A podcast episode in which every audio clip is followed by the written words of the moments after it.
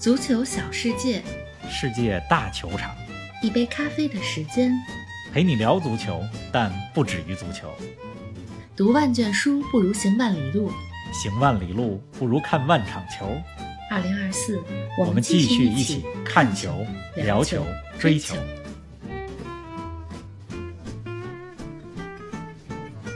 穆里尼奥下课，轰动世界足坛。他在罗马的执教生涯是成功还是失败？亚洲杯第二轮，国足零比零战平黎巴嫩，最后一战力拼卡塔尔，我们有多大机会？国际足联二零二三年度奖项公布，梅西蝉联最佳球员，这是实至名归还是略有意外？亨德森、本泽马寻找下家，巨星离开沙特联赛的浪潮已经开始了吗？更多精彩内容尽在本期足球咖啡馆。听众朋友们，大家好，欢迎来到今天的节目。冯老师你好啊，这几天亚洲杯看的怎么样？林子豪，听众朋友们大家好。嗯，这几天啊是远程看亚洲杯，是啊因为我现在在北美，早上起来，昨天看亚洲杯是六点半起来嗯看中国队和黎巴嫩的比赛，零比零，最后一战卡塔尔又成生死战了。那么嗯最近是远程看，但是再过一两周的时间，我就会去卡塔尔现场看亚洲杯。希望我去的时候，中国队还在亚洲杯的战场上。也是个美好的那几愿望天啊。哎，我去看的那几天啊，是四分之一决赛，希望中国队到时候还在卡塔尔。嗯，前几天的时候啊，我看到一位在卡塔尔的中国球迷，哎，这个球迷呢我认识，他说啊呢，他说有一个美好的愿望，就是春节那一天，中国队能在卡塔尔跟我们一块儿过年。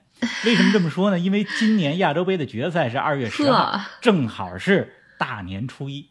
这个我看了这个信息之后呢，比较美丽啊，我觉得这个愿愿望啊，不止美丽，不止美丽，不止美好，而且非常狂野。是啊，但是总归是可以有愿望的嘛，对吧？嗯昨天晚上零比零战平黎巴嫩之后，大家就在说说，如果最后一场打平，是吧？三战三平拿三分，是不是咱们也能出现？确实有这个可能。嗯，大家别忘了，二零一六年的欧洲杯，葡萄牙在当年的小组赛当中就是三战三平拿到了三分，以小组第三出现的。但即使这样，葡萄牙拿到了二零一六年欧洲杯的冠军。是啊，哎呀，看看中国队吧。咱们看看中国能怎么样？嗯，今天咱们话题比较多，是吧？这一周世界足坛最让人震惊的一个消息就是穆里尼奥从罗马下课所以嗯今天咱们主要说这个。得说说，嗯，哎，采访一下你啊，那你看到穆里尼奥下课这个消息，当时第一感受是什么呀？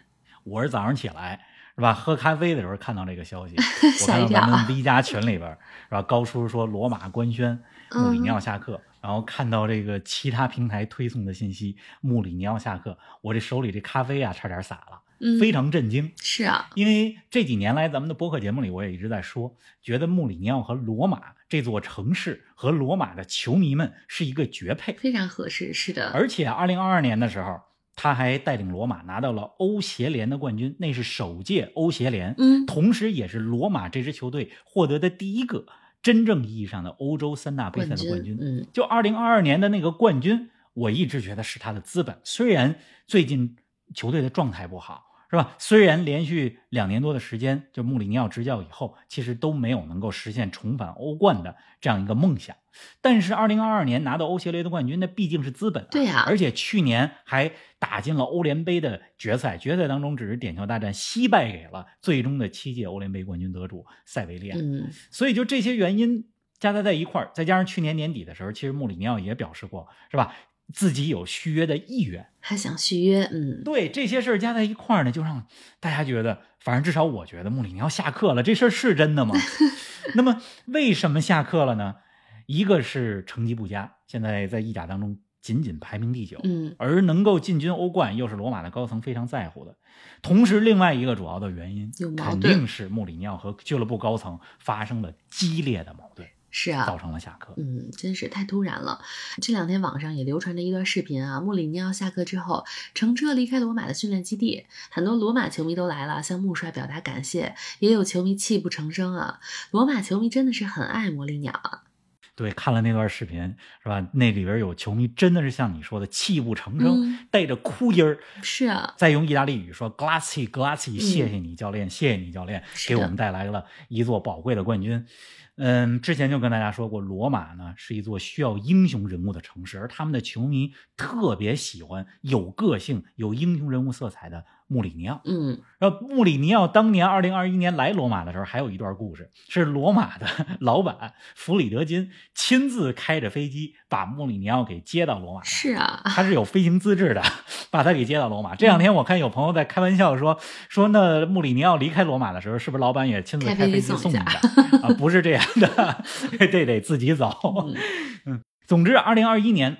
穆里尼奥来到罗马之后，从那一刻开始，嗯，是吧？罗马球迷就非常的拥护，非常的热爱，非常的爱戴穆里尼奥。是的，即使前两年的时候，罗马在欧洲赛事当中一比六输给了挪威的球队波多格林特，嗯，即使是这样的情况，球迷也始终站在穆里尼奥的身后，疯狂的热爱。是的，我跟大家说过，嗯，我之前去过罗马的主场罗马奥林匹克球场。是吧？那里的气氛不仅纯粹，而且火爆。但是我去的那一年，如果我没有记错的话，应该是二零一八年，是不？那个时候，罗马奥林匹克球场一场普通的意甲比赛，一半的场子都是空的。是啊，虽然很热烈，死忠球迷很热烈，但是坐不满。但是穆里尼奥来到罗马之后，多少场比赛都是满场，坐满场。嗯，所以就是你能看出来球迷对于他的支持。确实是，哎，那咱们该怎么评价穆里尼奥在罗马这两年多的时间呢？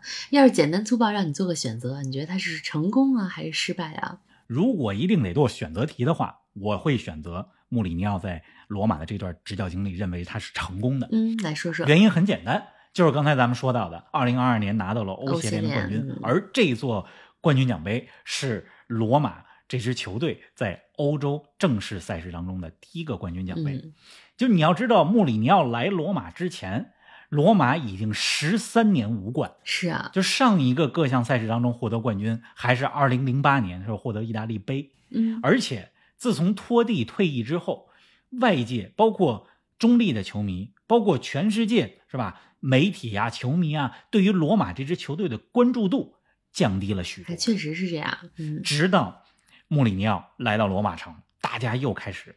关注罗马，重新开始吸引眼球了。嗯，而且穆里尼奥他吸引的不只是球迷的眼球，让很多的罗马前些年吸引不来的一些呃一线的球星也来到了罗马，迪巴拉、卢卡库是的，好多球员其实都是跟着奔着穆里尼奥来的。嗯，所以穆里尼奥和罗马城真的很配，他也给这座城市留下了一个冠军，而这座冠军是能够让罗马的球迷们高兴许多年。是吧？有吹牛的资本许多年的，所以从这个角度来讲，虽然说这个冠军奖杯它不是欧冠，它只是欧洲第三级别赛事的一个冠军。虽然这几年一直想梦想进去的欧冠没能进去，但如果你要问罗马的球迷是想年年进欧冠，还是拿一个欧洲冠军的话，那可能球迷们大多数会选冠军。是、啊、对，所以从这个角度来讲，我觉得穆里尼奥在罗马的执教是成功的。嗯，哎呀，他离开真的是太遗憾了，变成了不完美的才是最美了。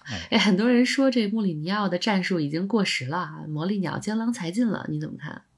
足球呢，这项运动的发展它始终是流动的，是更迭的，嗯、是吧？潮流呢总是在演变的。嗯，我觉得穆里尼奥呢，确实他的打法是吧？战术打法，呃，包括他对于球队的这种管理方式，你放在二十一世纪的，就是第。二十个，或者说现在已经进入到了二十一世纪的第三个十年，嗯，这么一个时间段来看，确实有点过时了。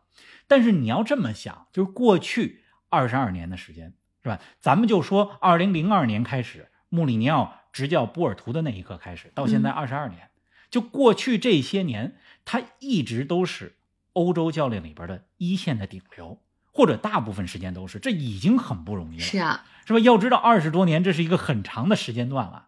虽然这些年来，他的舞台从欧冠是吧，到了欧联，再到了欧协联，他执教球队的档次也一直在下降。嗯、但是他还是就是用句职场当中咱们经常说的话，他还是 deliver 了，对吧？他还是 deliver 了，达到了他最擅长的，就是拿到杯赛的冠军。嗯、刚才咱们讲到了，带罗马拿到了2022年欧协联的冠军。那之前带热刺的时候，虽然没有冠军奖杯，但人家也是带热刺进了联赛杯的决赛。嗯对啊那是因为决赛之前你让他下课了，但是带进决赛了。是在曼联的时候也拿到过欧联杯的冠军，对吧？而且罗马呢，去年还打进了欧联杯的决赛，等于是连续两年都有欧洲的决赛可打。嗯，所以从这个角度来讲，我觉得虽然是打法、管理方式上过时了，但是穆里尼奥他的人格魅力始终没有过时。吧确实是。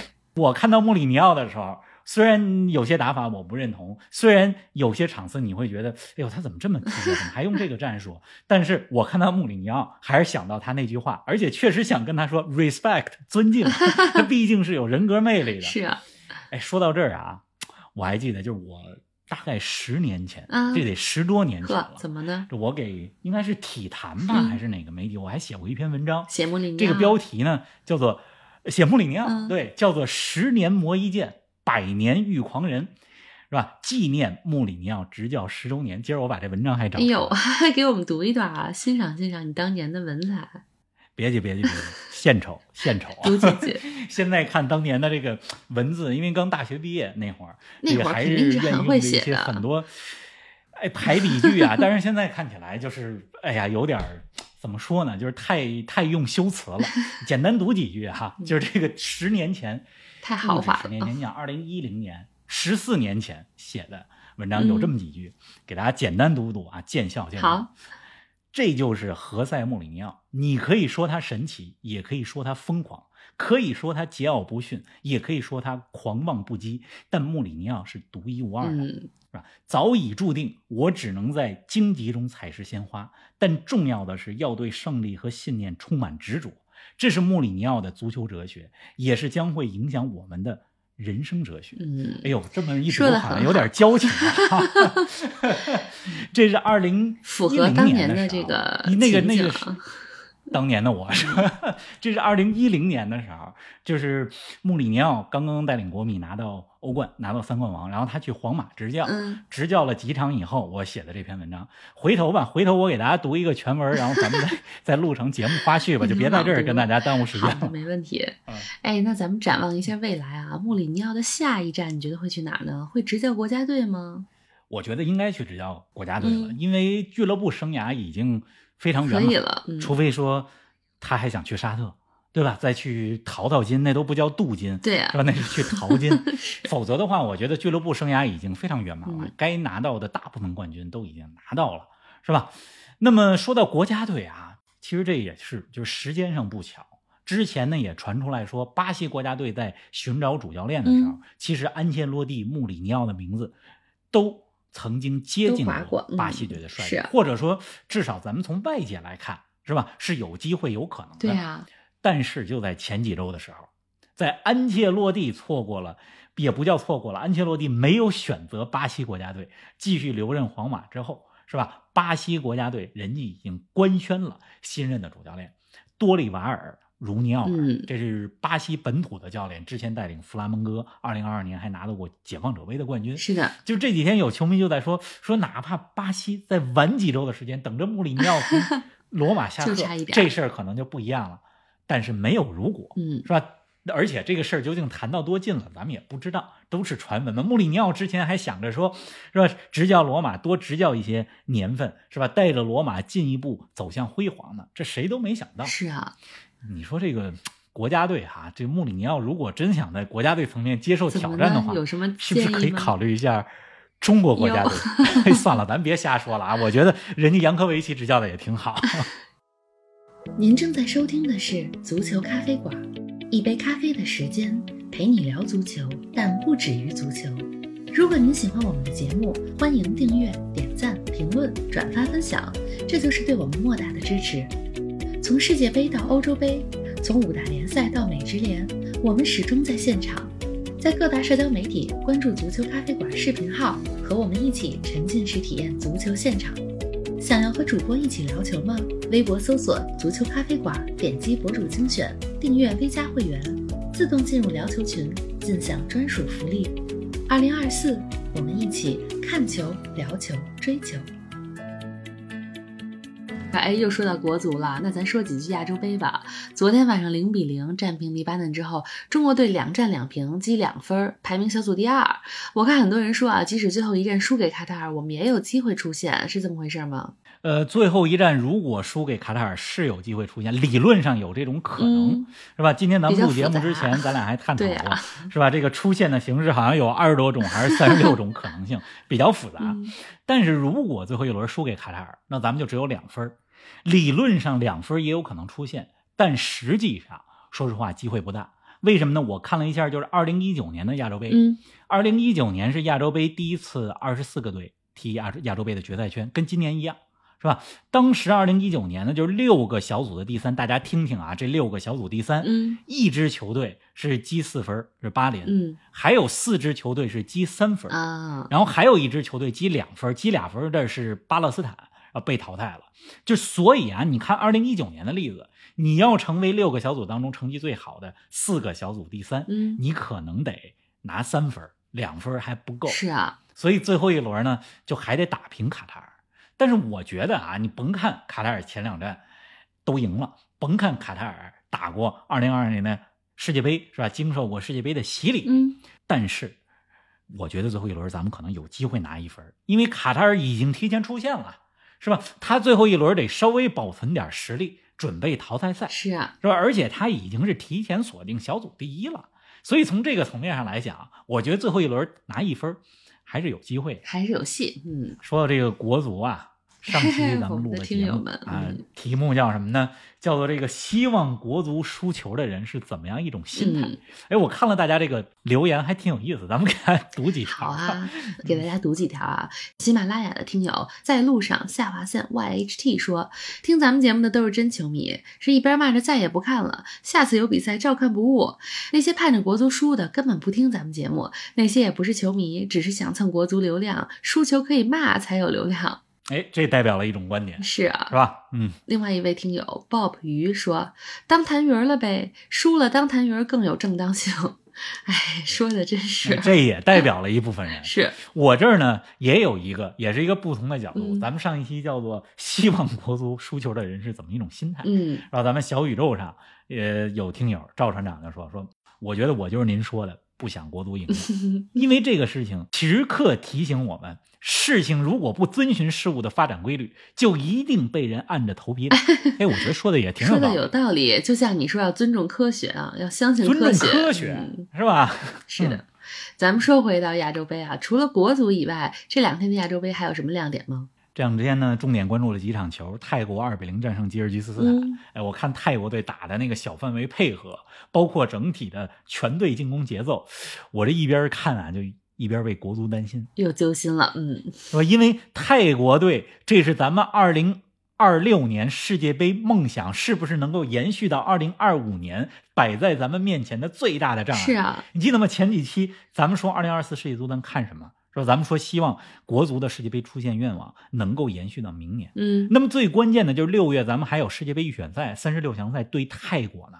是我看泰国现在在亚洲杯上第一场这状态，有点为国足担心。是啊，真的是这么一个感受。这是一场球，嗯，还有呢？还有哪场呢？还看了跟泰国队同组的沙特，沙特二比一战胜阿曼。这场比赛整场比赛我觉得质量挺高，嗯而且也很精彩。阿曼队先打进一个球，沙特队到了下半场，是吧？最后十五分钟、二十分钟的时间逆转阿曼。这个沙特说到逆转，这就跟他们世界杯二零二二年世界杯第一场球似的，先零比一落后阿根廷，最后逆转了阿根廷了。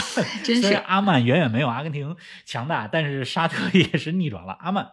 这球呢，就是沙特的那个扳平球，沙特的二十九号球员叫做加里布，哎，那个超级盘带破门，非常的漂亮。大家如果没看到的话，建议看看回放。嗯，确实可以看看。这名球员的全名呢叫做阿布杜勒拉赫曼加里布，嗯他这名球员呢是来自于利雅得胜利。哟，哎，你看，跟利雅得胜利、跟 C 罗啊、跟马内啊、跟布罗佐维奇啊这些球员在一块踢球，这技术真的是见长，嗯是吧？哎，说到沙特联赛，我看怎么着，本泽马想离开沙特了。哟，你这消息还挺灵通，关注今儿早上的消息，是啊，是吧？不仅本泽马，其实在本泽马之前就是亨德森，嗯第一个说要离开沙特的是亨德森，曾经的利物浦的队长，是吧？他呢，呃，现在哈、就是咱们是是录节目的时候，还是沙特球队达曼协作的球员。嗯达曼协作呢，这主教练是呃杰拉德。那么亨德森呢，这个沙特联赛刚打半个赛季就要回欧洲，是啊？据说现在已经非常接近加盟阿贾克斯了。啊，然后今天呢，又是本泽马。本泽马这消息出来之后，网传很多的英超球队，嗯，很多的英超豪门球队都想在一月这转会窗关闭之前，把本泽马给租到英超来。哎呀，本泽马如果能来英超呢，看英超的球迷真的是 有福气，可以看看这个。呃，本泽马是这也是曾经的金球奖得主，嗯前两年的金球奖得主，一睹他的风采在英超当中，这没在英超踢过嘛？那么这刚半年的时间，你看本泽马、亨德森有点好景不长啊。想着说回回欧洲，我相信可能还会有更多的球星会离开沙特赛。对，哎，据说这个安切洛蒂的儿子，嗯就是也是他的助教达维德·安切洛蒂，最近也收到了沙特联赛的 offer，、啊但是他给拒绝了，嗯是吧？这个三十多岁的安切洛蒂，就小安切洛蒂啊，很有意思。他其实原来呢也是按球员路线发展，但是二十二岁的时候就退役了，跟着父亲执教，然后大巴黎啊、什么埃弗顿啊、皇家马德里啊。大家看到现在皇马在安切洛蒂在那指挥的时候，老有一个年轻人过来，然后跟安切洛蒂说几句话，那是他的儿子。儿子嗯我觉得小安切洛蒂、达维德·安切洛蒂很有可能这个会是未来的名帅啊，他的未来在欧洲肯定会拒掉沙特的 offer 的。是的，咱们再来说说二零二三年的国际足联年度最佳评选啊，前两天公布了梅西蝉联最佳男子球员。方老师，你对这个结果有什么看法吗？嚯，这个问法有意思。我对这个结果没有意见，是吧？确实，嗯嗯，你从现在所有世界球员把大家都放到一块儿来说的话，那梅西依然是你要想说这个嗯，谁应该获得，谁是现在世界足坛最佳男子球员，那肯定大部分答案是梅西嘛，就是梅西是让人信服的。但是呢，就是咱们要知道，二零二三年国际足联年度最佳评选，它的周期是二零二二年的十二月二十九号到二零二三年的八月二十号，也就是说，这是在二零二二年卡塔尔世界杯结束之后，嗯是吧？到去年的夏天这个阶段的一个评选，所以你要把世界杯的这个要素从当中抽出去的话，是啊，是吧？我就会为曼城的球员感到遗憾，因为二零二二年底到二零二三年夏天，嗯，就这一段时间里边，我觉得就咱们就欧洲足坛来说吧，那最重要的一个事儿，最大的成就肯定是曼城获得三冠王，没错英超足总杯再加上欧冠，尤其是这个第一个欧冠冠军的分量。嗯，那 所以从这个角度来讲，我觉得哈兰德没能当选，甚至嗯罗德里、伯纳多、席尔瓦没能当选，这个确实就是从这个角度来讲就，我为他们感到遗憾。是的，就这就说到这个奖项的评选规则啊，其实你要了解每个奖项为什么评这个人，你一定要了解他的评选规则。那么，呃，国际足联的就是 FIFA 的年度最佳评选呢，它实际上这个一个球员的得分是四个部分组成的，是吧？世界上所有国家国际足联会员国国家队的主教练投票，嗯是，吧？国家队的队长投票，一些记者投票，还有球迷的投票，这些都投下来之后，就综合得分儿。这因为他这些都是公开的，对呀，加权之后，梅西和哈兰德应该是同分四十八分。嗯，但是这项规则呢，就有一个规则是，就是谁的谁在国家队队长当中的投票分数更高，那么谁是这个优胜者。那嗯梅西得到的这个国家队队长的投票分数更高，所以这个奖项是梅西的。但是特别有意思的是，梅西作为阿根廷国家队的队长，他的票投给了哈兰德。是啊，反正既然是选出来的，那这里边肯定有，我在 V 加群里边也说了，对吧？肯定有感情分在里边。没错啊，肯定的，虽然世界杯不在时间段的考察范围之内，但是世界杯的呃后世界杯期间，这个世界杯的印象分，包括你想国家队的队长，然后教练，大家对梅西的印象分，这个因素是在里面，是的是，吧？所以嗯怎么说呢？就是说，呃，梅西的当选，嗯我没有意见。就是，但是我为曼城的球员感到遗憾，没错我对这事儿的看法。嗯啊，嗯，哎，马上又到周末了啊，这周末准备看什么比赛啊？这周末啊，有个比赛挺有意思的，嗯，这我这这两天，我这不每周得给咱们 V 加会员推荐五场球吗？周末、对呀我就是开始看，哎，我说这周末有什么比赛呢？然后我看到法国杯有一场比赛，这法国杯十六分之一决赛是吧？大巴黎客场对阵奥尔良啊！哎，我看到这个奥尔良这个名字啊，我就乐了。为什么呢？因为特别有意思。就小时候咱们都吃过新奥尔良烤翅，是的，就还没去过新奥尔良，也还没去过奥尔良，就先知道这个新奥尔良烤翅。但这东西好像在那没有啊，都是这样说。在美国的新奥尔良没有这个新奥尔良烤翅，是的。咱们说的这个 这个奥尔良啊，它是法国的奥尔良，而这个法国的奥尔良和美国的新奥尔良它是有渊源的，就先有法国的呃这个 Orleans，就是这个奥尔良，然后呢才有了美国的新奥尔良，因为美国的新奥尔良所在这个路易斯安那这个州。知道在十八世纪的时候是法国的殖民地嘛？那你殖民地，它命名的时候肯定是它当时的宗主国。哎，有一个地方是奥尔良，这美国的这个就叫新奥尔良吧？这个地方是吧？是的。所以就是我看到这个奥尔良，就想到了新奥尔良，就想到了新奥尔良。新奥尔良烤翅深入人心啊，不得不说。对，深入人心。哎，但是你真像你刚才所说，就是这个新奥尔良烤翅啊，这这不是新奥尔良的。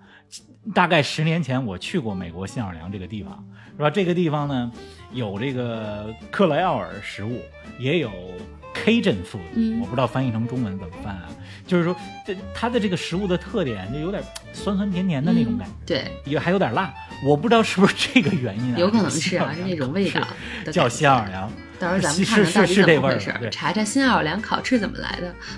对，咱咱这咱这扯远了啊，就是说回来，就是咱们说的不是美国新奥尔良，我是在这个法国杯赛的对阵表当中看到了法国的奥尔良，就觉得奥尔良对大巴黎这个比赛挺有意思。行，说完了，咱们可以看看。好的，听众朋友们，咱们就聊到这儿吧，下期节目不见不散。下期不见不散。嗯，咱们接着聊，节目就先到这儿。好。